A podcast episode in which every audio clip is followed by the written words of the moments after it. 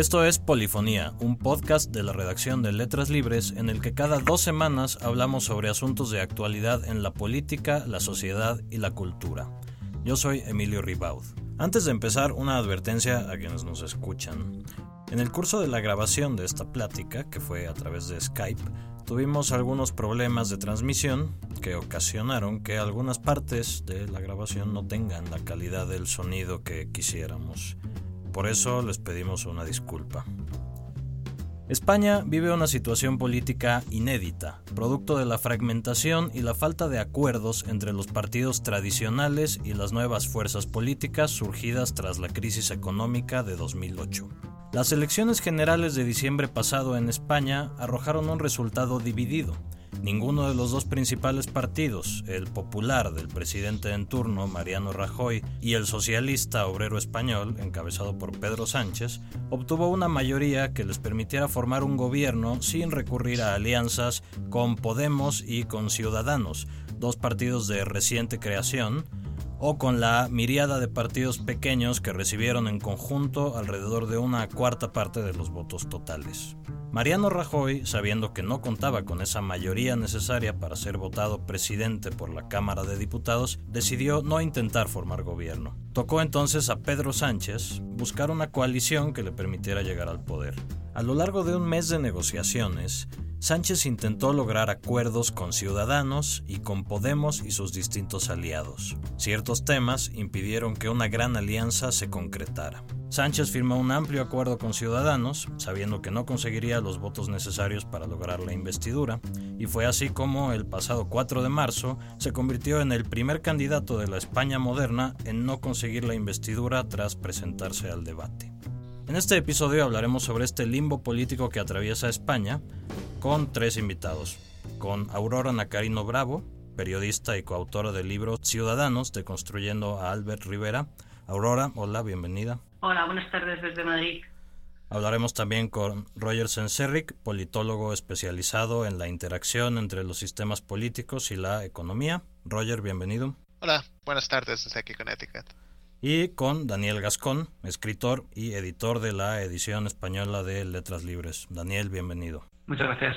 Quisiera empezar con una pregunta más dirigida a nuestros escuchas fuera de España. Quisiera, Aurora, que nos expliques a manera de introducción cómo funciona el proceso de designación del presidente del gobierno en España, qué papel juegan aquí los electores, qué papel juega el rey, qué papel juega la Cámara de Diputados. Eh, a grandes rasgos, eh, España es una democracia parlamentaria, es decir, que son los ciudadanos los, los que con su voto eligen la formación del Parlamento y desde el Parlamento es desde donde emana el, el gobierno. Como sabéis, eh, después de las elecciones del 20 de diciembre no hemos tenido un partido que tenga una mayoría absoluta, ni siquiera una mayoría clara. Esto, como tú bien has dicho en la introducción, es una situación inédita para nosotros rompe con el, con el partidismo imperfecto tradicional y obliga a los partidos a buscar acuerdos, a buscar coaliciones para formar gobierno. Y de momento, pues eh, no, hemos conseguido la investidura de Pedro Sánchez en la pasada votación de la semana pasada. Anteriormente, eh, Mariano Rajoy, que es el candidato del partido más votado, el Partido Popular, rechazó la proposición del rey, que es, digamos que una de las pocas competencias que tiene el, rey en, la, democracia en España es el de proponer el candidato a la presidencia del gobierno. Propuso la formación de gobierno a Rajoy, que declinó esta oferta porque no veía eh, oportunidad de, alcanzar una, mayoría y eh, tocó el turno de Pedro Sánchez, que tampoco ha sido capaz de, aunque sí que lo ha aceptado, ha perdido la votación en la Cámara con el único apoyo de Ciudadanos, es decir, con 130, 131 si contamos el apoyo de Coalición Canaria. Y entonces, bueno, pues a lo largo de los dos próximos meses em, todavía habrá una oportunidad de que algún partido presente una propuesta mayoritaria para ser investido presidente y si no es así, pues se disolverán las cámaras y se convocarán unas nuevas elecciones. Más allá de lo obviamente aritmético, ¿a qué atribuyen Aurora Roger el fracaso de Pedro Sánchez en este intento de investidura? Bueno, yo lo que creo que hay que hacer primero es eh, establecer los criterios para hablar de éxito o hablar de fracaso. porque yo, yo quiero decir, soy bastante escéptica sobre el, sobre el supuesto fracaso de Pedro Sánchez.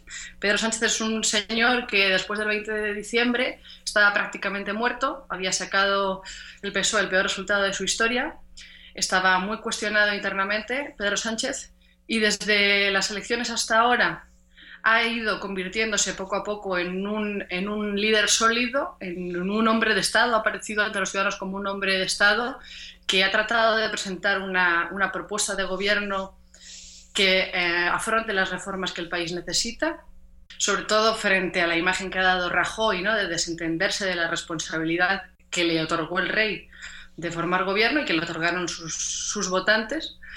Y en este sentido, hombre, dicen, alguno decía, es que esta investidura es que es absurda porque eh, no suman, no suman. Digo, bueno, me imagino que en el PSOE y en Ciudadanos ya, ya aprendieron matemáticas en, el colegio, ¿no? eran conscientes de que no iban a sumar, pero no era tanto el objetivo de sumar, sino de eh, llegar a la votación transmitiendo una cierta imagen.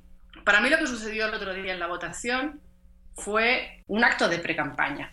Y yo pensaba que, que los que iban allí a hacer campaña al Parlamento iban a ser tanto el PP como Pablo Iglesias, porque como contaban con que, con que iban a rechazar la propuesta de PSOE y Ciudadanos, digo, al menos aprovecharán la tribuna del Congreso de los Diputados para iniciar su acto de campaña.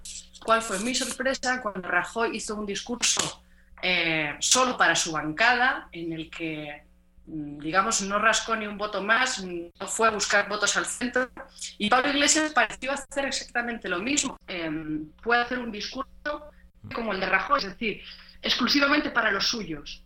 Parte de la, de la, explicación sobre lo que está sucediendo viene por la competencia entre partidos y cómo Podemos está intentando sacarle votos al PSOE, como el PP está intentando proteger su flanco de, del crecimiento de ciudadanos, pero también, también viene en parte por las dinámicas internas de los dos partidos grandes, uh, socialistas y populares. El Partido Socialista, aunque Pedro Sánchez es verdad que ha reforzado muchísimo su liderazgo en las últimas semanas, la realidad es que la mayoría de cuadros del partido, digamos, los, varones, uh, los notables del partido, presidentes autonómicos, alcaldes, son muy escépticos respecto a un pacto con Podemos, porque con cierta razón temen que, que meter a Podemos en el gobierno puede acabar haciendo daño al PSOE a largo plazo. Así que Pedro Sánchez ha acabado abrazando a Ciudadanos, en parte porque creo que era su preferencia ideológica, es un, es un dirigente relativamente moderado, en parte porque el partido no le iba a aceptar otra cosa. Así que ha acabado tirándose hacia, hacia el centro derecha porque no, el partido no iba a tolerar un movimiento hacia el centro izquierda, al menos no de entrada. Y en el lado del, Partido Popular también es curioso porque, francamente, eh, si Mariano Rajoy hubiera se hubiera apartado y hubiera permitido que, eh, el partido presentara otro candidato hacia la investidura, el partido tendría sería mucho más viable en cuanto a formar mayorías de lo que es ahora. Pero como el Partido Popular internamente es, eh, es un partido que está muy fragmentado, que está muy dividido respecto a cómo está reaccionando el partido a la corrupción, no hay un líder alternativo a Rajoy claro y es un partido que tiene una tradición muy larga de disciplina y de no cuestionar a, no cuestionar al líder del partido pues han acabado siendo mucho más inflexibles de lo que deberían. Podrían estar hablando de formar gobierno y podrían estar hablando de, construir una coalición mayoritaria o al menos tener la, opción de que alguien hablara con ellos para formar gobierno, pero como han sido tozudos y no han, de, no han decidido sacrificar a Rajoy, pues no han podido hacerlo. También había, un, post que escribiste, Roger, donde analizabas el pacto entre el PSOE y Ciudadanos y decías que era que era un pacto razonable y un pacto incluso de, de progreso, ¿no? Sin embargo, vemos que pues quizá por otros motivos los que están más a la izquierda pues lo han rechazado. Lo divertido de, estas de las discusiones estos días es que bueno, al, si uno atiende a lo que dice PP, uh, PP y Podemos sobre el pacto, parecen estar leyendo documentos completamente distintos. Para el PP lo ven como un, pacto de ultraizquierdas donde Ciudadanos ha dado todo lo que el PSOE quería y, y han abandonado su, sus tesis reformistas y para Podemos es un documento totalmente de derechas donde Ciudadanos ha ganado en todo y el PSOE básicamente ha sacrificado toda, todo su progresismo para intentar llegar al gobierno. La realidad es que es un pacto bastante razonable y es un pacto donde se ve muy clara la mano de Ciudadanos, pero también se ve muy clara, uh, claro que, el PSOE ha conseguido imponer su mayor número de, escaños para, para, definir los fines de, mucha, de muchos de los capítulos. Así que sí, es un acuerdo que es un programa de gobierno que es, tiene muy buenas ideas. No hay cosas que deja medias. Todo el capítulo sobre, por ejemplo, sobre reformas del Estado autonómico, no la financiación autonómica es una ambigüedad atroz, porque evidentemente Ciudadanos y, y PSOE no seguramente no están de acuerdo en ese aspecto, así que han decidido dejarlo para más tarde. Pero bueno, no es un mal punto de partida y hay muchísimas cosas en el, en el acuerdo que están en el programa de Podemos. Uh, menos que está en el programa del PP, pero Podemos, si leyeran el programa, si leyeran el acuerdo estrictamente sin tactismos electorales y sin y bueno, sin los prejuicios que, que siempre tienen los partidos de, de ultraizquierda en Europa, probablemente vería muchas cosas que les gusta. Roger, Aurora, ¿cuáles son estos temas? ¿Cuáles son los grandes temas de la agenda política pública española en estos momentos? ¿Y cuáles son los puntos en común sobre los cuales sí se podría construir un gobierno? Yo creo que los dos temas principales son, son bastante claros. Es economía, especialmente la tasa de paro, que continúa siendo escandalosamente alta, y corrupción.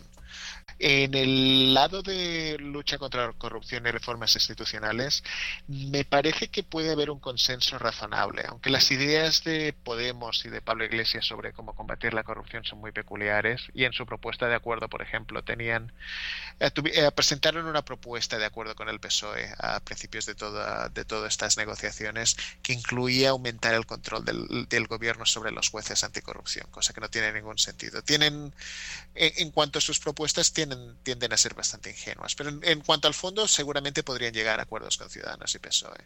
Sobre la economía, el problema que tiene Podemos es que gran parte de su programa económico es bastante absurdo. Es de un izquierdismo muy relativamente trasnochado que es muy difícil hacerlo funcionar y que, bueno, eh, que es incoherente internamente de hecho.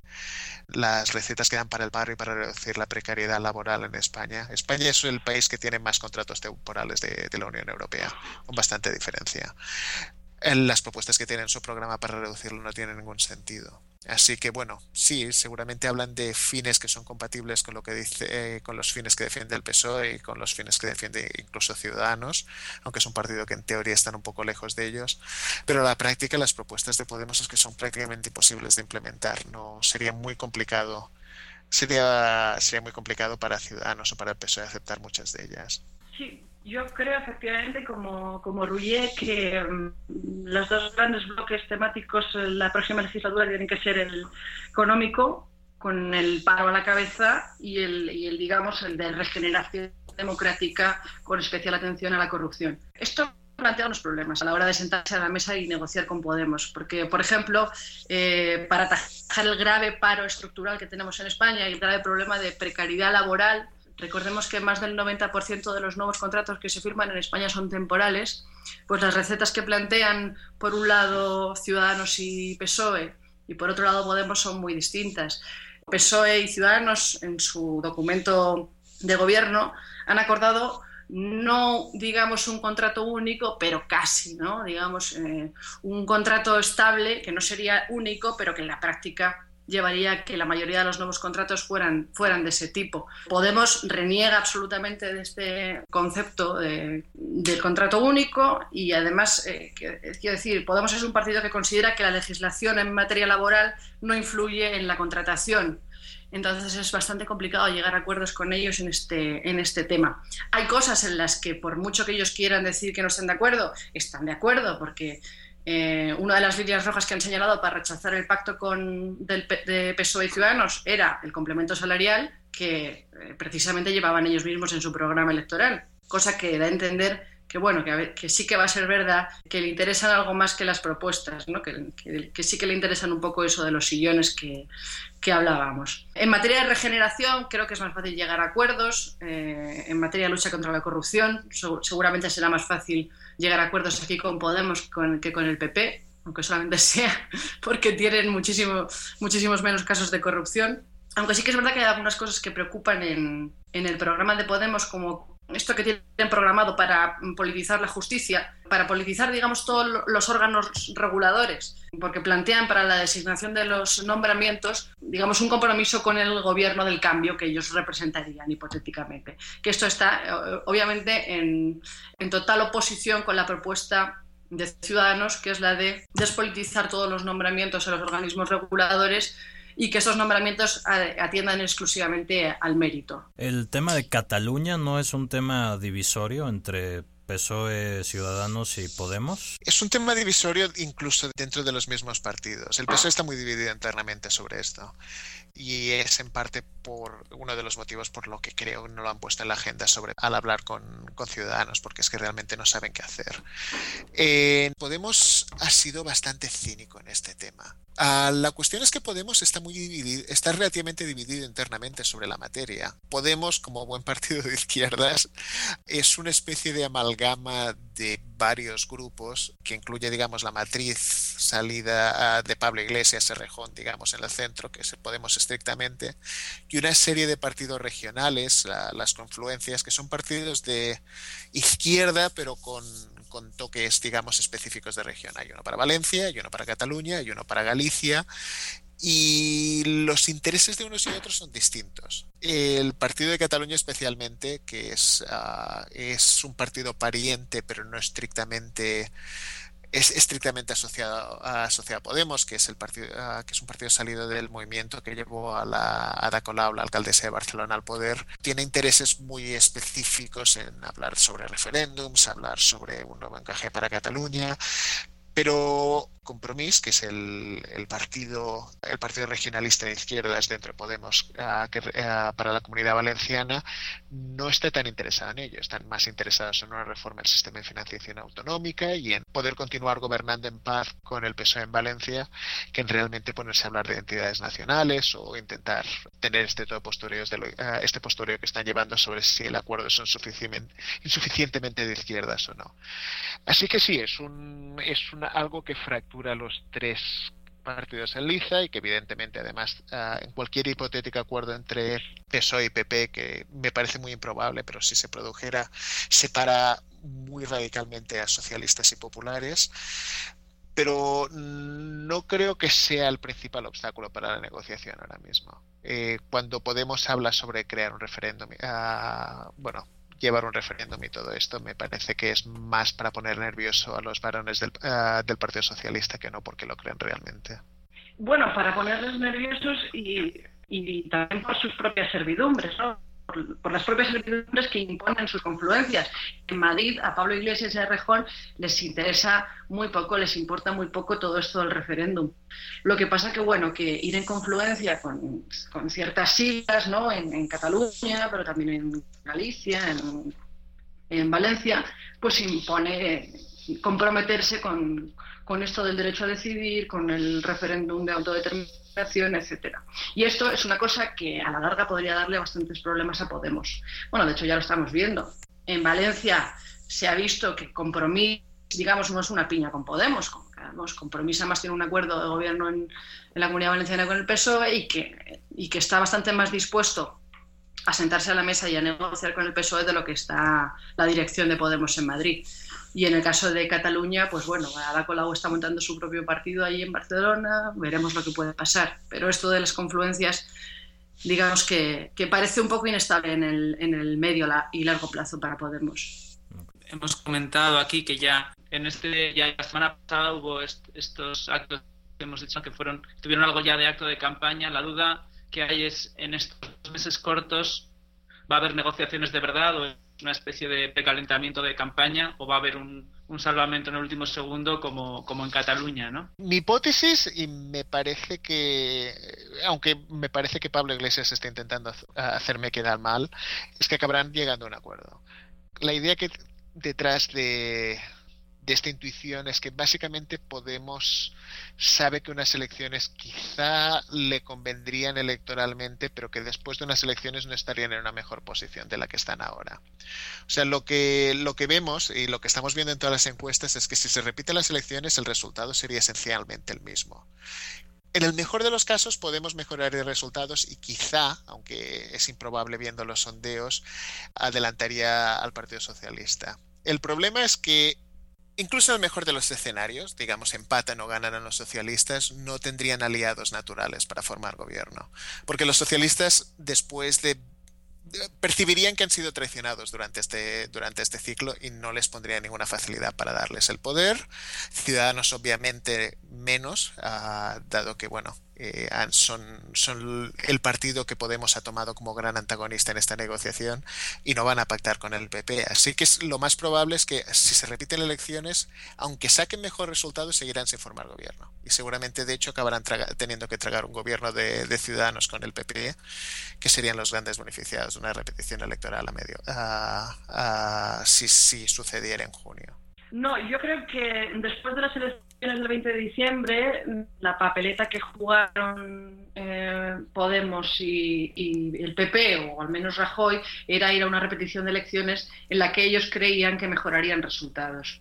El PP eh, estimaba que en una repetición de elecciones em, monopolizaría bastante voto útil a la derecha, es decir, eh, subirían los resultados a costa de ciudadanos y Podemos, que llegaba muy fuerte a la recta final de la campaña, pensaba que podría dar el paso famoso al PSOE. Después de estos dos meses de negociaciones, creo que las cosas han cambiado bastante.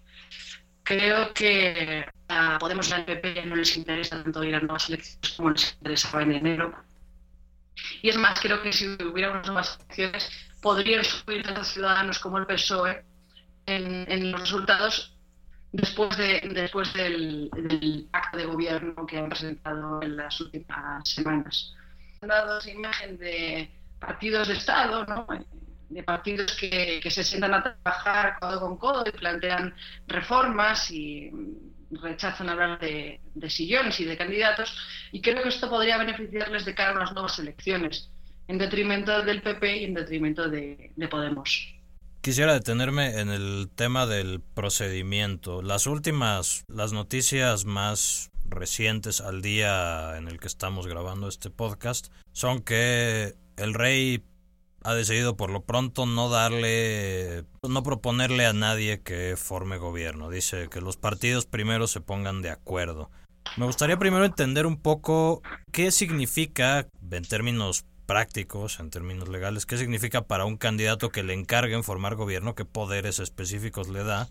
Y número dos, si está haciendo lo correcto políticamente el rey, cuál su posición en este conflicto. Bueno, el único poder específico que, que, da, digamos, ser el encargado por eh, ser encargado formar gobierno es que el, el candidato, el, el, político que tiene, que tiene responsabilidad es quien marca la agenda de pactos. Como Pedro Sánchez es el único que ahora mismo tiene derecho a presentarse la investidura, todos los acuerdos tienen que pasar con él. Así que todas las negociaciones tienen a, través de él. A Pablo Iglesias, a Rajoy y Albert Rivera no pueden estar trabajando para formar una mayoría alternativa porque no, no tendría la opción de ser de ser discutida en el Parlamento hasta que, bueno, hasta que Pedro Sánchez consiga gobierno o decida apartarse y el rey decida apartarlo. Pero más allá de ello no, no hay ningún otro poder específico especial. Sobre si el rey ha hecho lo correcto dejando, dejando que, que Pedro Sánchez lo intente de nuevo, o bueno, o que siga negociando, me parece que me parece que es la decisión correcta, más que nada porque es que no hay ningún otro partido que tenga que pueda formar mayorías. O sea, el PSOE no aceptará formar coalición con un, con un partido que ha sacado menos votos, uh, teniendo a Pablo Iglesias como, candidato a la investidura, y nadie quiere pactar con el PP, eh, en parte porque, bueno, Rajoy ahora mismo es tóxico, el partido ha tenido una serie de escándalos de corrupción tremenda en el último año o dos años, y cualquier partido que pacte con ellos uh, se desacreditaría, así que no puede formar mayorías con nadie. Quizá en una situación desesperada, Albert Rivera podría ser un candidato viable a presidente. Pero claro, es el cuarto partido en cuanto a votos, así que sería muy difícil de justificar ahora mismo darles encargo. y igualmente no creo que lo consiguiera, porque bueno, el PP evidentemente no va a apoyar al partido menor, digamos, en el lado derecho del espectro, temiendo de que le pueden, le puedan comer las habichuelas eh, a, medio plazo, así que y sin el PP es muy difícil que pueda formar mayoría. Así que sí, es Pedro Sánchez, es el único, es el único político realmente que tiene un camino viable, aunque difícil, pero viable para conseguir la investidura. Una idea que está, que está en el aire en estos momentos es la idea de que tal vez las negociaciones tengan que apartarse de personalismos, ¿no? Me parece que era Rivera el que sugería hoy que en, las, que en las futuras negociaciones no estén presentes más que los equipos representando a los partidos y no directamente los candidatos, ni Pedro Sánchez ni Mariano Rajoy, como que parte del encono eh, está fundado en el choque entre estas dos personalidades. Sí, bueno, a lo largo de las semanas que duró la negociación con Ciudadanos, siempre se actúa así. Hubo reuniones eh, puntuales entre el líder de Ciudadanos, eh, Albert Rivera, y el líder del PSOE, Pedro Sánchez, pero las, eh, las reuniones, las negociaciones tuvieron lugar, digamos, por comisiones, es decir, reuniones separadas en las que se sentaban a la mesa expertos en economía de uno y otro partido, expertos en política fiscal, expertos en derecho, eh, justicia, es decir, y bueno, de algún modo sí tiene que ser así, ¿no? Porque un programa de gobierno no lo puede, no lo pueden escribir dos candidatos a la presidencia del gobierno. Tienen que estar involucrados equipos de, de expertos. Y en este sentido creo que acierta de Rivera señalando que no es el momento de hablar de, de individuos concretos o de sillones concretos y centrarse en trabajar en reformas para el país y reformas además hechas, digamos, desde el, desde el rigor técnico, desde, desde los números, que es algo que mm, creo que les separa de, la actitud que ha tenido Podemos desde, la, desde las elecciones, que se han centrado en reivindicar ministerios, eh, la dirección del CNI, eh, etcétera, la, la radio, el control de radio televisión española. Y esto creo que ha dado mala imagen del partido y ha dado una imagen de frivolidad ¿no? y de búsqueda del interés personal y del poder por el poder vale la pena insistir en esto. O sea, ah, Podemos, justo cuando empieza la ronda de contactos con el rey para la investidura, Pablo Iglesias da una rueda de prensa diciendo quién tiene que ser ministro en cada ramo y, repartiéndose los ministerios entre Podemos y el PSOE. O sea, hablando de personas y hablando de y hablando de negociar ah, con nombres y negociar con y, negociar bueno quién ocupa qué cargo antes de que hablar ah, antes de que hablar sobre el programa. La actitud de, de Podemos ante las negociaciones realmente nunca ha sido del todo seria y incluso en cuanto a equipos negociadores han estado su el equipo negociador de Podemos siempre ha sido gente de, alto nivel, no ha sido gente técnica, ha sido líderes del partido, mostrando en gran medida que bueno que están más, ah, más, preocupados por dar la imagen de que ellos son el partido de izquierdas intentar competir con el PSOE sobre el, progresismo de cada uno que no de llegar a un acuerdo. Al menos hasta ahora yo suelo bromear diciendo que han cambiado del hasta la victoria siempre revolucionario por el hasta la Moncloa siempre. Y creo que esto le puede pasar factura electoral. Lo que también es verdad es que la, la Constitución española es, está bien diseñada en el sentido de que, bueno, en caso de que Pedro Sánchez llegara a formar gobierno, un gobierno en minoría con, el apoyo de Ciudadanos, la única manera de echarlo es mediante una moción de censura constructiva. Eh, eso quiere decir que, bueno, para que alguien pueda sustituir a Pedro Sánchez, el candidato alternativo tiene que conseguir una mayoría absoluta, tiene que sacar, eh, tiene que sacar suficientes votos en el hemiciclo. Eso quiere decir que una vez eres presidente del gobierno es muy difícil echarte. Así que Podemos ah, tiene miedo de que si le dan ahora un cheque en blanco a Pedro Sánchez y, o le dan una abstención, ah, básicamente, que Pedro Sánchez se hará fuerte en la Moncloa y podrá y podrá controlando a la gente y controla, ah, controlando la agenda y controlando las políticas públicas que son aprobadas. Y aprovechando que la economía está creciendo volver a minimizar el rol de Podemos en la escena política española. Esto es evidente estoy totalmente de acuerdo. Pedro Sánchez en la Moncloa sería muy difícil echarle y además digamos, la legislatura que se viene, digamos, la gente tiene, cree que va a ser la legislatura de la recuperación. Es un gobierno que nadie se quiere perder, todo el mundo quiere estar en este gobierno. Pero por otro lado es cierto que si Podemos y PP se alían y hacen la pinza, eh, es muy difícil sacar nada adelante en el Parlamento. Es decir, podríamos tener un gobierno del PSOE presidido por un señor que es Pedro Sánchez y que es muy difícil echarle, pero al mismo tiempo puede ser una legislatura eh, un poco en suspense porque va a ser muy difícil sacar adelante cualquiera de esas reformas que han anunciado Ciudadanos y PSOE que quieren, que quieren poner en marcha. ¿Qué enseñanzas, qué, lecciones se pueden, se pueden sacar de esto respecto a un panorama político que no es solo propio de España, sino que está, bueno, por, por ejemplo, en Portugal, por ejemplo, en Bélgica, en otros países con un sistema parlamentario, sobre todo? ¿Cómo se puede hacer política en un escenario fragmentado, con, en un escenario en el que cada quien está tratando de sacar una ventaja propia? ¿Cómo se puede? Ah, la Constitución española, cuando se escribe, se escribe pensando en que lo que iba a suceder es esto, que no tendríamos partidos con mayorías absolutas, el Parlamento sería la, digamos, el actor dominante en el debate político español y básicamente pues eso tendríamos ah, partidos buscando consenso y creando consensos uh, que derivarían en gobiernos seguramente en minoría, pero difíciles ah, de, sacar, que tendrían que pactar para sacar reformas adelante. La Constitución está diseñada para que funcione así. La cuestión es que, claro, nadie está acostumbrado. Yo me parece que una vez que los partidos se hagan la idea y los votantes se hagan la idea de que, bueno, esto es como funcionan las instituciones normales en un sistema parlamentario, a largo plazo mejorará la calidad de gobernanza del país. Y, servirá pues para eso, para incluir voces que no estaban incluidas en el sistema político anteriormente y que son legítimas, porque tanto Ciudadanos como Podemos definitivamente representan un, un porcentaje del electorado que los dos partidos mayoritarios no estaban haciendo puñetero caso.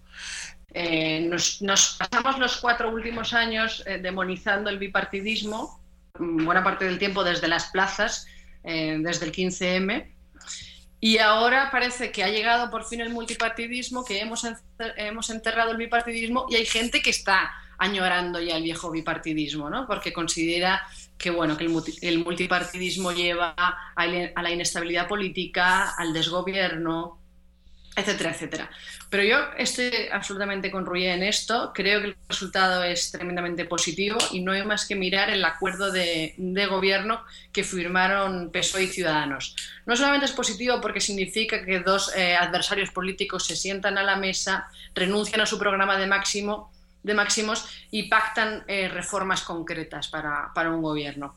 Es positivo porque aparte de que el resultado sea bueno, que el programa de gobierno sea bueno, es un programa de gobierno que el PSOE jamás podría haberse permitido llevar a cabo gobernando en solitario, porque hubiera estado preso, digamos, de, mm, de sus propias bases, ¿no? que son, digamos, que están siempre más a la izquierda que el partido y que no le hubiera perdonado esa renuncia, digamos, a las esencias más, más izquierdistas. La verdad que tengo a veces, si la incertidumbre política eh, eso puede causar eh, nerviosismo económico, si, esta especie de vacaciones del gobierno que nos podemos tomar podrían causar inquietud por ahí. Bueno, es algo con lo que se, presiona ya al gobierno, se, se, presiona a Rajoy. Yo tampoco no soy economista y no sé hasta qué punto puede esto influir. En Bélgica, ¿cuánto tiempo estuvieron sin gobierno? Un año y algo, creo. bueno, y, y siguen ahí, no les fue tan mal. No, pero está claro que estas presiones obviamente existirán desde la Unión Europea, desde los mercados, desde los organismos internacionales. Eh, ¿Hasta qué punto pueden influir en el, comportamiento de los actores políticos? Pues eh, creo que, que pueden tener un impacto relativo. Sí, a mí me parece que bueno, que los mercados ah, siempre son un poco asustadizos y van a preocuparse de que bueno, de que vamos a acabar ah, posponiendo reformas necesarias, pero tampoco es que el gobierno del PP haya sido excesivamente reformista. Han estado cuatro años que todas las reformas que han aprobado han sido muy menores o muy muy descafeinadas, incluso en consolidación fiscal. El gobierno del Partido Popular el año pasado y los presupuestos en vigor, ah, los presupuestos que aprobaron este mismo año incumplían los objetivos de déficit de forma escandalosa. Nunca se preocuparon de intentar hacer lo que, de hacer las cosas bien en este aspecto. Así que bueno, vamos a seguir tan bien o tan mal gobernados como estábamos hasta ahora. Entre dejar Moncloa vacía y dejar a Rajoy, pues tampoco hay, hay muchísima diferencia, al menos a corto plazo. Bueno, muchas gracias, Aurora. Muchas gracias, Roger. a vosotros. Daniel, gracias. Muchas gracias. Esto fue Polifonía, un podcast de la redacción de Letras Libres. Pueden escuchar otros episodios de este podcast suscribiéndose a los podcasts de Letras Libres en iTunes o a través de SoundCloud y de nuestro sitio web www.letraslibres.com. Por favor no dejen de darnos sus comentarios y valoraciones. Nosotros volveremos en 15 días con un nuevo episodio. Muchas gracias por escucharnos.